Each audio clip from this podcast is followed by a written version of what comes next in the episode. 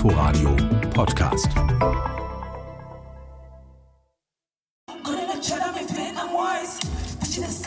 Fünf, sechs Veranstaltungen, Konzerte, Auftritte gleichzeitig und das im engen Radius des gesamten Geländes der Kulturbrauerei. Man weiß gar nicht, wo man zuerst hingehen soll.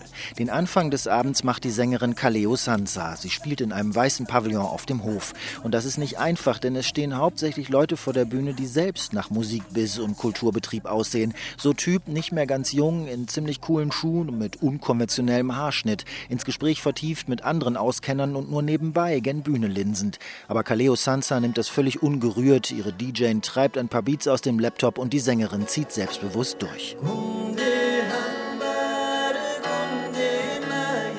Also weiter zur Chai-Stube, eine hölzerne Bude, vorne offen, in der gerade Adrian und Emra Gökmen in Sportsachen und Turnschuhen auf der Bühne sitzen und mit Gitarre und Laute einen kosmopolitischen und kurdesken Sound spielen, wie sie ihre Musik selbst nennen. Nicht schlecht.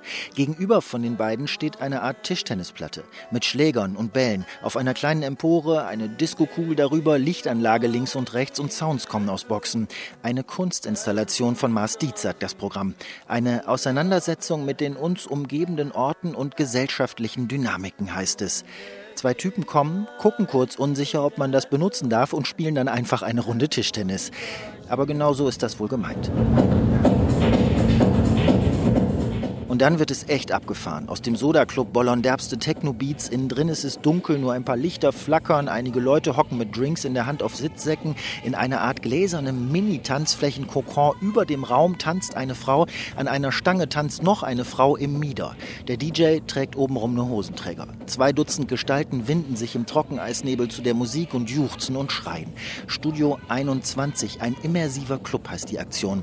Die 21 spielt an auf Trisomie 21, denn dieser temporäre temporäre Club ist komplett inklusiv besetzt, vom DJ bis zur Thekenkraft. Sieht ein bisschen aus wie nachgespielter Hedonismus, steckt aber an die hemmungslose Tanzerei.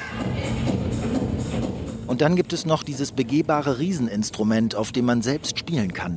Aus zwei monströsen Türmen aus Pappe steht es vor dem Panda-Theater in einem Hinterhof. Darin eingearbeitet Mikrofone, die das Rascheln und Klopfen und Hämmern und Kratzen und was man so alles mit Pappe an Geräusch erzeugen kann, abnehmen, zu einem Mischpult schicken und von da aus auf die Kopfhörer, die man am Eingang ausleihen kann.